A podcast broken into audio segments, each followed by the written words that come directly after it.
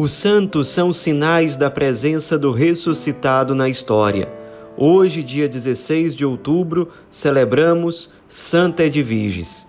Nossa santa de hoje nasceu na Alemanha no ano de 1174.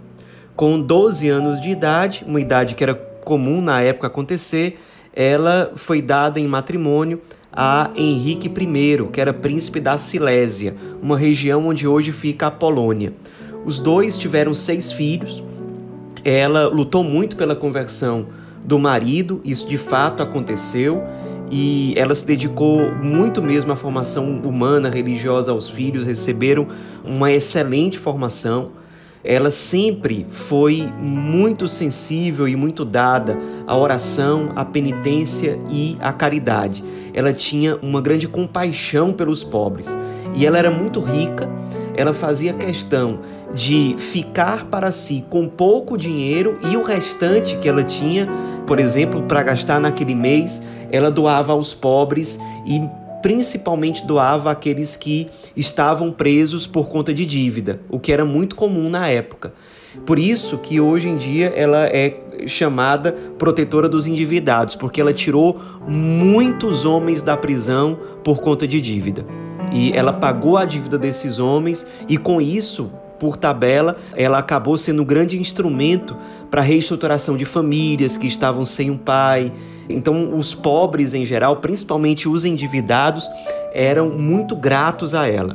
Ela não só doava dinheiro, mas ela fazia questão de muitas vezes servir pessoalmente aos pobres e deixar uma doação, se preocupava com a pessoa, visitava a pessoa na casa dela, se a pessoa estava doente, ela ajudava nos cuidados com aquela pessoa. Ela realmente era uma santa que tinha muito forte a virtude da caridade, o serviço para com o pobre. Quando o marido, o príncipe Henrique I, morreu, ela realizou o seu sonho, que era entrar no convento. A filha dela, chamada Gertrudes, era abadesa desse convento, que ficava na cidade onde ela morava, em Trebnitz, ali na Silésia, onde hoje fica a Polônia. E no convento ela se destacou muito na obediência, na humildade, continuou tendo uma profunda vida de oração, de penitência, continuou servindo aos pobres, porque ela tinha o dote particular dela, que era uma fortuna, e ela continuou ajudando muito os pobres, os endividados, tirando pessoas da prisão. Era realmente uma santa muito sensível aos pobres. Também ela enfrentou uma provação, mas com muita serenidade, que foi a morte do filho Henrique II, que morreu durante uma cruzada. Era uma santa que tinha muita sabedoria também. Pouco depois da morte do seu filho Henrique II, ela, recolhida em oração, disse: É a vontade de Deus e devemos submeter-nos a ela. Eu vos agradeço, Senhor, por me terdes dado um tal filho que sempre me amou durante a vida, testemunhando-me grande respeito e jamais me causou a mínima pena. Se bem que desejasse vê-lo sempre com vida, sinto uma grande alegria de saber que derramou seu sangue por vós, meu Criador, e que está agora unido a vós no céu. E com grande serenidade de fato, com grande fé, ela enfrentou essa grande provação, depois de uma vida consumida, especialmente nos últimos anos consumida pela oração e pela penitência, ela acabou morrendo no próprio convento no dia 15 de outubro de 1243. Sua canonização aconteceu apenas 24 anos após a sua morte. Hoje em dia, o corpo dela está enterrado lá no mesmo convento onde ela morou, o convento de Trebnitz, na Polônia.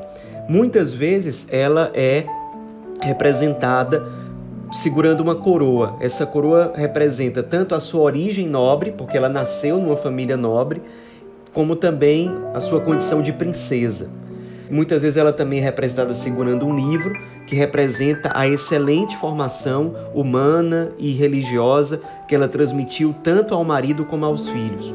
Muitas vezes ela também é representada segurando uma igreja na mão direita, representando as várias igrejas e conventos que ela impulsionou a construção com grandes doações.